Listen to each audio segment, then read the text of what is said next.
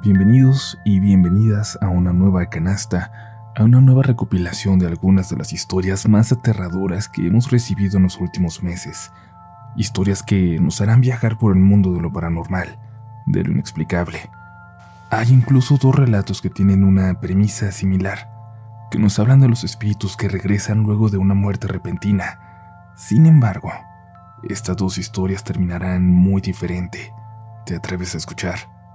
Esta es la última oportunidad para salir de aquí, para buscar contenido que te deje dormir esta noche. Pero si no, si es continuar, es momento de apagar la luz, de dejarte llevar por los siguientes relatos de la noche.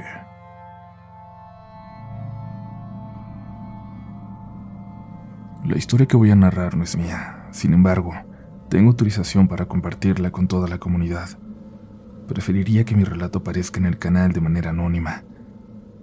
Mi abuela me contó que cuando ella era muy pequeña, todas las noches, su mamá la encerraba a ella y a sus hermanas. En cuanto oscurecía, tenían que dejar lo que estuvieran haciendo y entrar a la casa. Su madre les tenía estrictamente prohibido salir al patio hasta que amaneciera. Como el baño no quedaba dentro de la casa, mi bisabuela metió un bote para que la familia lo usara como sanitario. Ya en la mañana tiraban los desechos en la coladera.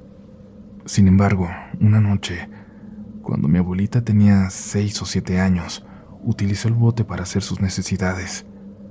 Después se le hizo fácil abrir la puerta y salir a tirar los desechos. Pero, en el patio, había una mujer muy sucia lavando ropa. En ese momento mi abuelita aún no había escuchado leyendas ni historias paranormales, y entonces no sintió miedo al verla. En su inocencia, se acercó a ella para preguntarle quién era, qué estaba haciendo en su casa. Señora, ¿por qué está lavando ahorita? ¿No tiene frío? Preguntó mi abuela al ver que aquella mujer solo traía puesto un camisón blanco muy delgado. Aquella mujer del patio la ignoró. Siguió tallando unos trapos manchados de sangre y de tierra. Mi abuela se quedó a su lado, viendo cómo por más que lavar esa ropa, el agua seguía saliendo negra. De repente escuchó la voz horrorizada de su padre llamándola. Hija, métete rápido. ¿No me escuchas? Que te metas, carajo. En ese momento ella no entendió que los gritos de su padre eran de terror y de repulsión por esa mujer. Pensó que le estaba regañando por haber desobedecido a las órdenes de su mamá. Como no entró a la casa, mi bisabuelo tuvo que salir por ella. La cargó y la abrazó fuerte contra su cuerpo. Cierra los ojos, le dijo. Cierra tus ojos hasta que yo te diga que puedes volver a abrirlos. No la veas, por favor.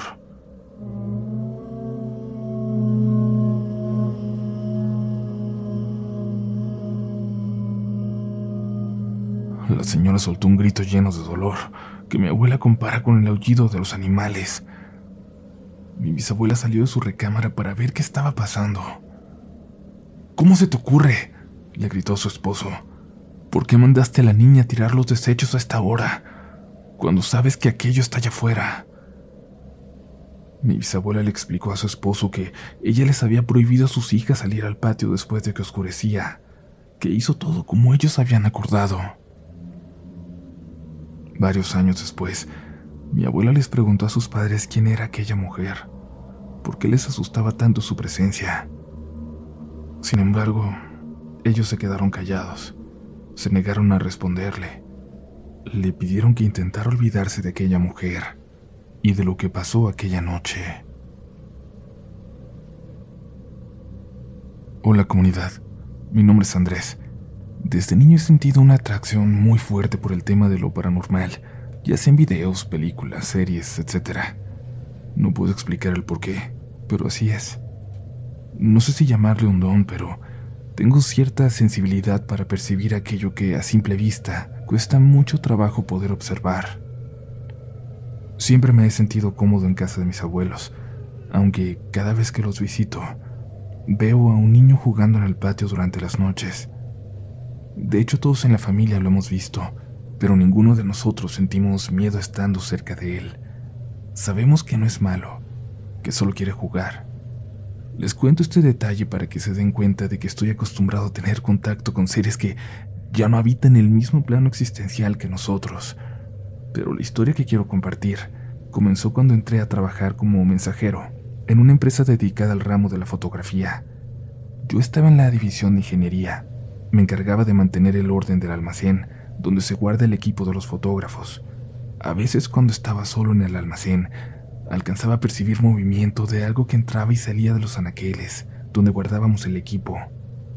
Cuando mis compañeros y yo hacíamos reuniones y fiestas de la empresa, siempre había alcohol. Como terminábamos muy tarde, la mayoría de las veces me quedaba a dormir ahí por seguridad, para no exponerme usando el transporte público tan tarde. Una de esas noches, vi a una niña al fondo del pasillo. Ella también me vio. Iba vestida totalmente de negro. No intentó acercarse, solo se quedó parada ahí donde estaba. En ese momento, si le soy sincero, me cuestioné si era real o solo la había imaginado. Me metí a una de las oficinas a dormir y ahí intenté olvidarme de ella. Al día siguiente les comenté a mis compañeros de trabajo lo que había visto, y como era de esperarse, no me creyeron. Me dijeron que de seguro había sido por el alcohol que seguía borracho. Sin embargo, esta niña comenzó a manifestarse cada vez más seguido desde entonces. La veía, escuchaba su voz, pero nunca tuve miedo. Me sentí acompañado estando con ella. Estaba tranquilo. Su presencia incluso me hacía sentir cómodo. Ella me recordaba a ese niño que se veía en casa de mis abuelos. Sin embargo, como cualquier niña de su edad, ella quería jugar, hacía travesuras, movía los lentes de las cámaras, me desacomodaba los archivos. Tiempo después llegué al trabajo y en uno de los anaqueles puse una muñeca. Es para ti, le dije. Es tuya, para que puedas jugar. Y no sé si fue por el regalo que le hice, pero las cosas se calmaron por un tiempo. Dejé de escuchar ruidos. No volví a verla durante unos días. Pero ella no se fue. Podía sentir su energía todavía. Sabía que ella seguía ahí, conmigo, porque cuando llegaba a trabajar por las mañanas, me encontraba la muñeca en un lugar distinto a aquel en el que yo la había dejado. Una tarde estaba con una de mis compañeras platicando en el almacén. Volví a ver a la niña, asomándose entre los anaqueles. No me vayas a mover nada, por favor, dije en voz alta. Deja mis cosas como están. Mi compañera se confundió. Me preguntó con quién estaba hablando. Con la niña, respondí mientras señalaba hacia los anaqueles. Mi compañera comenzó a reírse de mí, a burlarse. Y en ese momento se cayó de la nada una de las cajas del almacén. Mi compañera pasó de la risa al miedo y se fue en ese momento. Después de ese día, no volvió a ir sola al almacén. Me dijo que le daba miedo estar ahí porque ya no podía dejar de sentirse observada. Cuando me fui de vacaciones, esa misma compañera y uno de los ingenieros se quedaron cubriendo mi puesto. Les advertí que si la veían jugar o la escuchaban, no se fueran a espantar. Ella no es mala, les dije. Es una niña, solo quiere jugar. Unos días más tarde, cuando regresé, el ingeniero me preguntó que cómo era posible que yo siguiera trabajando en ese lugar con todo lo que ocurría ahí. Le dije que ya me había acostumbrado a su presencia y que, aunque fuera difícil de entender, le tenía hasta cierto afecto, que incluso le había comprado una muñeca para que se entretuviera y me dejara trabajar. Ella no es mala, de verdad, le dije. De repente me hace travesuras, pero es porque quiere jugar. Pasaron los meses y cada vez éramos más cercanos. Nos hacíamos compañía. Al principio cuando recién me di cuenta de que ella estaba ahí, la vi solo como una sombra, pero con el tiempo comencé a verla de una manera más clara. Sus facciones eran cada vez más definidas. Cuando salí de esa empresa de fotografía y me fui a trabajar como auxiliar de almacén a otro lugar, ella decidió que no quería quedarse sola y se fue conmigo. Ella siempre estaba ahí. A través de mis sueños comenzamos a hablar, a tener conversaciones. Aprendí mucho de ella y de quién había sido antes, y aprendí a hablar con ella en todo momento. Siempre le estaba platicando algo. Un día mi jefe me preguntó con quién hablaba tanto todo el tiempo. Aunque te cuente, no me vas a creer, le dije.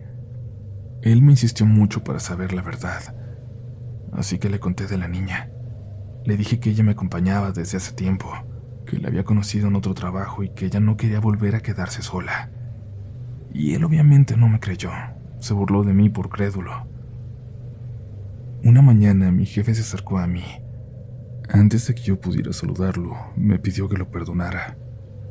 Me contó entonces que la noche anterior se había quedado solo en el almacén. Ahí había visto una sombra. Por su tamaño pensó que se trataba de un niño. Cuando intentó acercarse, la sombra corrió entre los estribos de la mercancía. Entonces escuchó una risa. En ese momento decidió ir a la casilla de vigilancia pidió que le mostraran la grabación de las cámaras de seguridad para verificar si de verdad la había visto o si solo se había sugestionado por esa historia que yo le conté. Se sorprendió con lo que vio. En aquellas pantallas se dibujaba claramente la silueta de una niña, vestida completamente de negro con ropa antigua. El vigilante le dijo a mi jefe que, desde que me habían contratado, él también la veía jugando en los pasillos y que al principio pensaban que era mi hija, que iba escondida a verme o algo así. Los dos estuvieron hablando sobre ella. El vigilante le dijo a mi jefe que no se preocupara, que no era necesario tener miedo. Le dijo que ella no era mala, o al menos él no sentía que lo fuera. Y lo mismo pasó en todos los trabajos que tuve después. Ella siempre iba conmigo. Incluso cuando estuve internado, ella estaba ahí, acompañándome. Me atrevo a decir que ella cuida de mí cuando me operaron pude verla por un momento. En el quirófano, parada detrás del cirujano. Estando en recuperación, una enfermera me regañó. Me preguntó si no conocía las reglas del hospital. Le dije que me disculpara, pero que no entendía de qué estaba hablando. Y es que al parecer, para sorpresa de nadie, había visto a una niña entrar a mi habitación para verme. La clínica tiene prohibido que menores de edad visitaran a los pacientes, pero no quise explicarle. Supe que no iba a entenderme. Así que solo me reí y volví a disculparme con ella. Antes de que me dieran de alta otra de las enfermeras, me dijo que mi hija estaba muy bonita. Al parecer, la había visto salir de mi cuarto sonriendo, muy feliz como si hubiera sabido que salí bien de la operación. Le dije que ya no era mi hija, la cual entonces tenía un año. La enfermera me dijo que claramente había visto a una niña de unos siete u ocho años que se había acercado a visitarme. Le pedí que la describiera, y cuando me dijo cómo era, no tuve dudas de quién se trataba. A esa enfermera le conté la verdad. Le dije que esta niña me acompañaba desde hacía cinco años, y hasta el día de hoy, esa niña está conmigo siempre Últimamente la veo muy cerca de mi hija, quien ya tiene dos años. Juegan juntas. También la veo recostada en la cuna con la bebé, cuidándola, vigilando su sueño, como si quisiera asegurarse de que nada pueda pasarle. Antes de que piensen que las niñas están en peligro, les voy a decir lo que les he dicho a todos. Ella no es mala. Nunca ha hecho nada malo. No es capaz de hacerlo. No hay maldad en ella.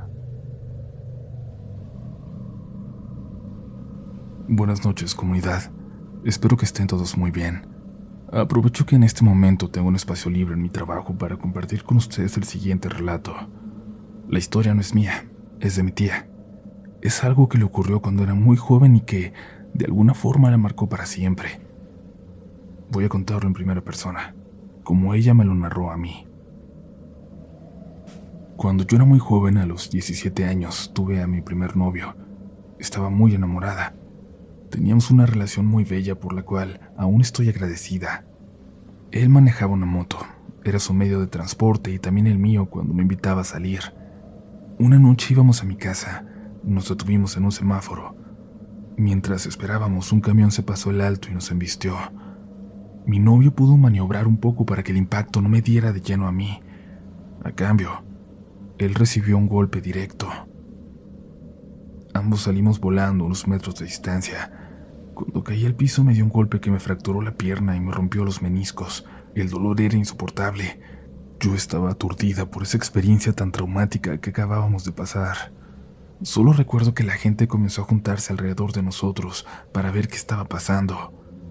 A los pocos minutos nos llevaron en ambulancias separadas al Hospital General de México. Durante el viaje me inmovilizaron la rodilla. Cuando llegué a la clínica me subieron directo al piso para mantenerme en observación. Para ese momento yo no sabía en realidad todo lo que estaba pasando. Aunque no me pegué en la cabeza, me sentía muy confundida. El accidente había ocurrido en cuestión de minutos. Todo estaba pasando muy rápido. Cuando me visitó mi mamá, le pregunté si sabía bien qué había pasado, pero ella tampoco me supo decir.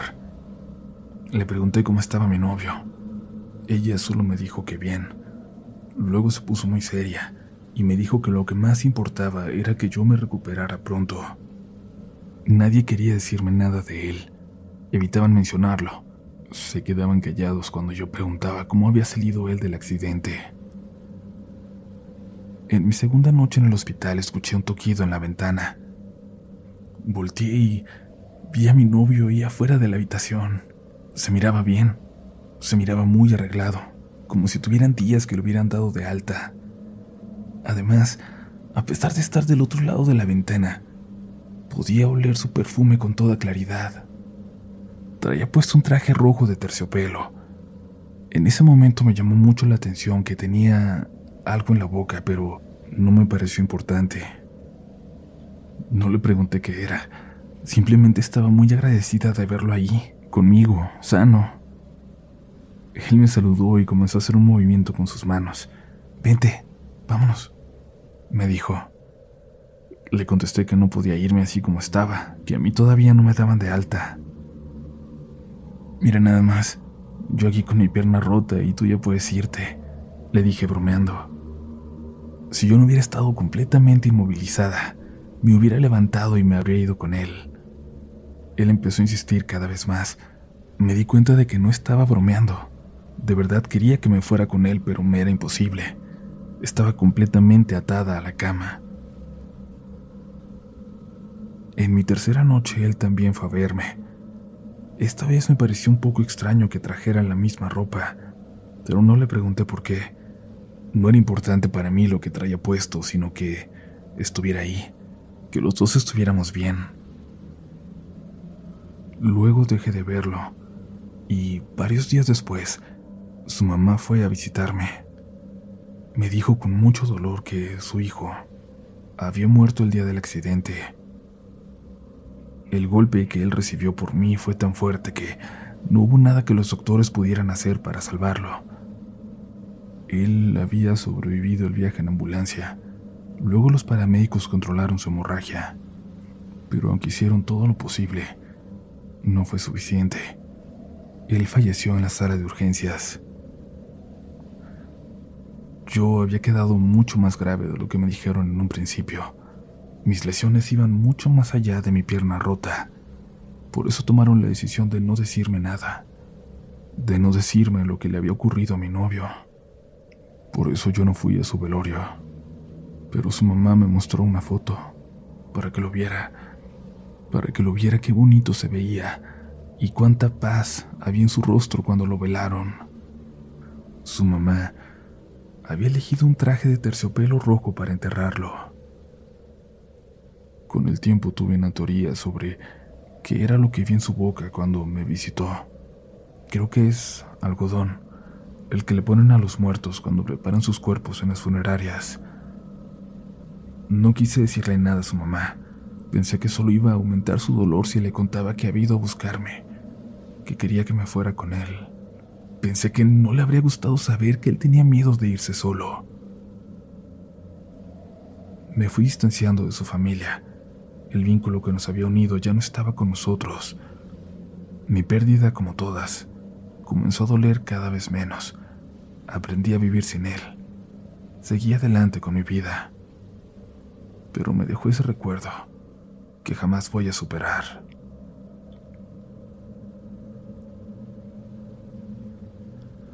Hola comunidad.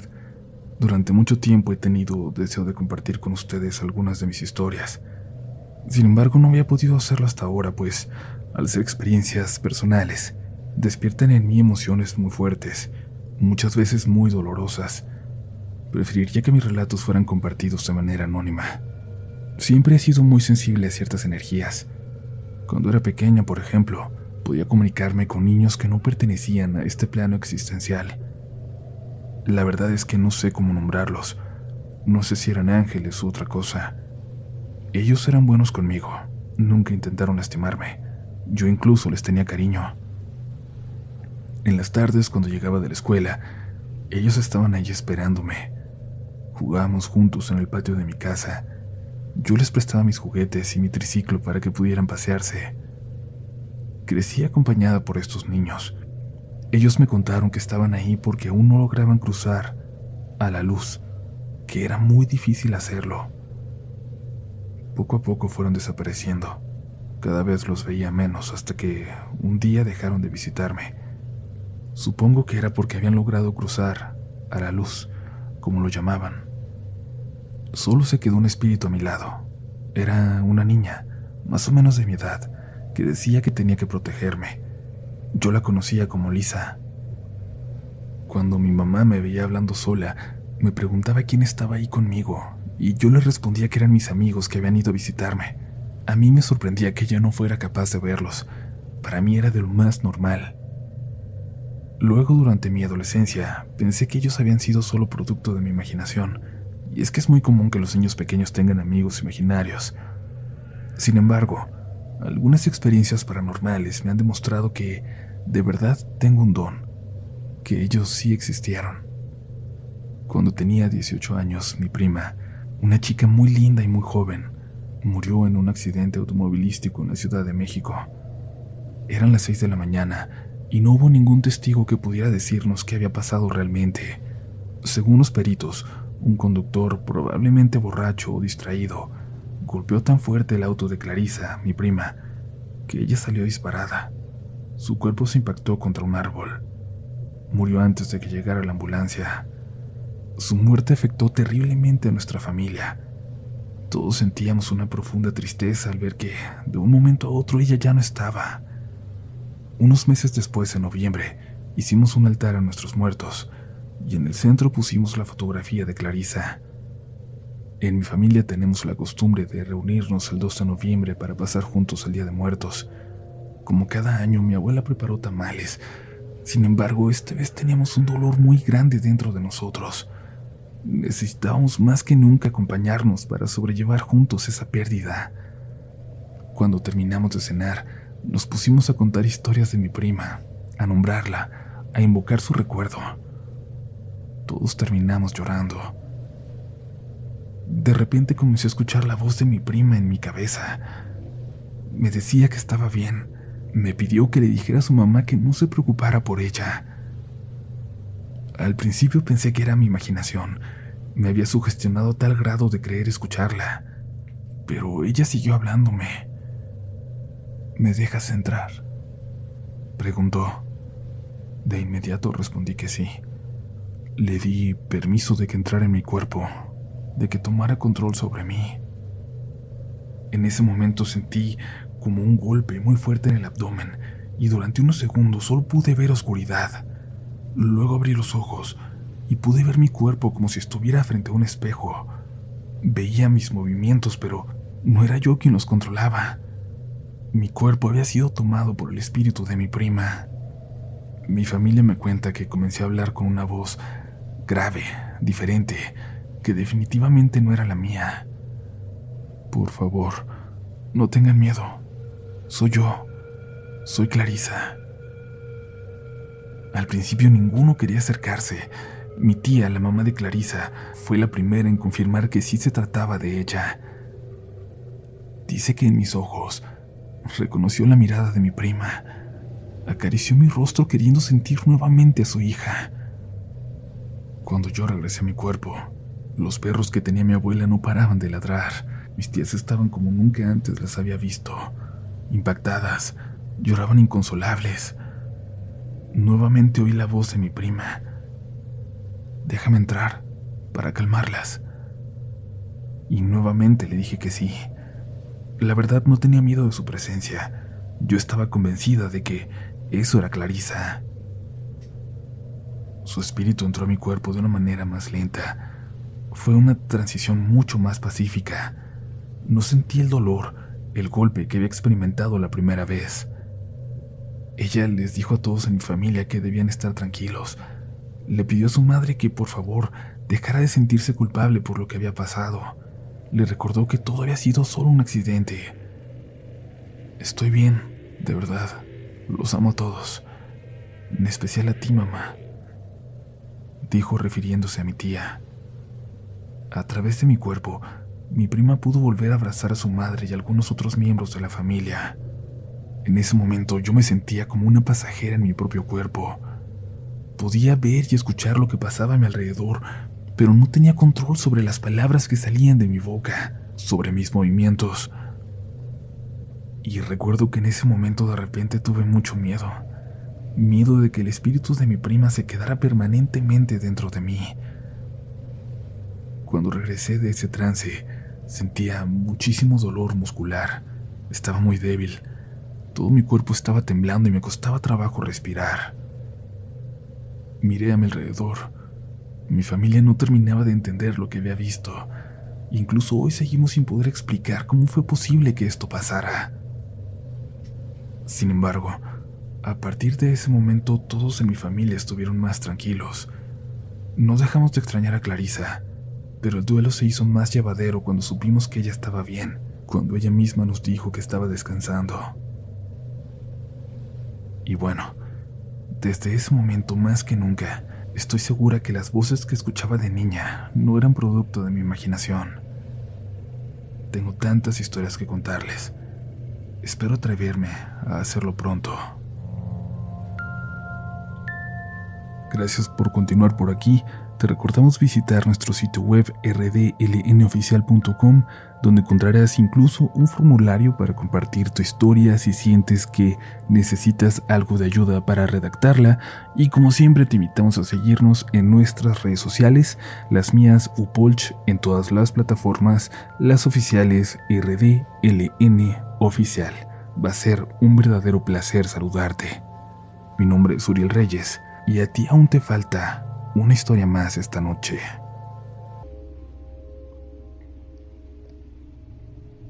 Hola Uriel, conocí Relatos de la Noche gracias a mi novio. Desde la primera vez que escuché el podcast me volví seguidora de tu canal y tengo una historia que me gustaría compartir contigo, con el resto de la comunidad. Para dar un poco de contexto, debo decirles que hay una diferencia de edad significativa entre mis padres. Se casaron cuando él ya estaba en la mitad de sus treintas y ella era prácticamente un adolescente. Mi padre estuvo casado antes con otra mujer. No supe cuál era su nombre, pero sí que él le decía Meche, de cariño. Ella murió de cáncer poco tiempo después de su boda. El duelo hizo que mi padre entrara en una profunda depresión. Además comenzó a tomar todos los días y se volvió alcohólico. En la familia pensaron que, teniendo una nueva pareja, él finalmente superaría esa pérdida tan fuerte que había vivido. Sin embargo, no fue así. Dicen que cuando llegaba tomado, sacaba el vestido de novia de su primera esposa y lloraba abrazando su fotografía. Mi mamá nunca dijo nada, por más que le doliera que su marido estuviera enamorado de otra persona, que llorara por ella cada que se emborrachaba. Pero lo que más le molestaba era que él se encomendara a ella como si fuera una especie de santa, una virgen. Antes de irse a trabajar, él siempre decía, mi amor, te encargo la casa, a mis hijos, a mi esposa, cuídalos por favor. Y luego se persinaba frente a una fotografía de esa mujer. A mi mamá esto le ponía muy incómoda. Ella pensaba que con sus acciones, mi papá no permitía que Meche pudiera descansar en paz. Además sentía que de alguna forma la estaba invocando, invitándola a que entrara a nuestra casa. Algunos familiares llegaron a ver a una mujer acostada en la cama de mis padres. Al principio pensaban que era mi mamá, pero luego se quedaban helados al ver que ella había estado en la sala o en la cocina todo el tiempo. Además se nos aparecía una silueta femenina, cubierta de pies a cabeza con una sábana blanca que solo dejaba al descubierto un mechón de cabello. Todos estaban seguros de que se trataba de Meche, pero nunca hicieron nada porque pensaron que era una presencia inofensiva. Creían que ella no sería capaz de hacernos daño. Con el tiempo fueron pasando cada vez cosas más extrañas en mi casa. Mi mamá cuenta que cuando estaba lavando los trastes o limpiando, sentía que alguien se acercaba a ella para jalarle el pelo o incluso para golpearla. En varias ocasiones le arrancaron mechones enteros de cabello que después encontraba debajo de su cama. Una vez cerró los ojos mientras estaba bañando y sintió un golpe en seco. Le habían dado una cachetada tan fuerte que le dejaron el rostro enrojecido. Esa vez mi mamá se asustó muchísimo y le gritó a mi papá para que fuera al baño. Cuando él entró le dijo que no había nadie más con ella. Yo le pregunté si a nosotros, sus hijos, nos había pasado algo parecido cuando éramos pequeños. Me contó que una vez invitó a su amiga Gris a comer a la casa ella tenía dos hijos, uno de tres años, que era la edad que yo tenía en ese momento, y una bebé de apenas unos meses. Yo me había ido con mi hermano a ver la televisión al cuarto de mis papás, que quedaba hasta el fondo de la casa. El hijo de su amiga se había ido a jugar con uno de mis vecinos. Cuando terminaron de preparar la comida, Gris le encargó que cuidara a su bebé, en lo que ella iba a recoger al niño. Mientras calentaba las tortillas, mi madre vio de reojo pasar una mujer que cruzó el pasillo y entró a una de las recámaras como si estuviera en su propia casa.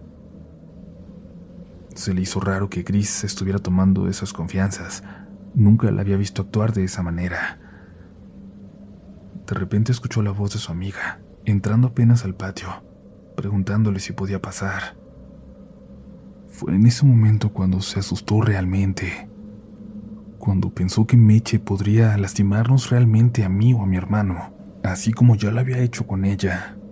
Dijo que me habló muy nerviosa en ese momento y que yo salí como si nada de la recámara. Gracias a Dios que yo no recuerdo esto. Dice mi mamá que me preguntó si alguien había entrado al cuarto con nosotros y que yo le dije que era la señora, la señora que nos cuidaba, la señora que siempre nos veía a mi hermano y a mí cuando estábamos solos. Mi mamá entró rápidamente por mi hermano nos salimos de la casa y ahí estuvimos esperando en la calle hasta que llegara mi papá del trabajo.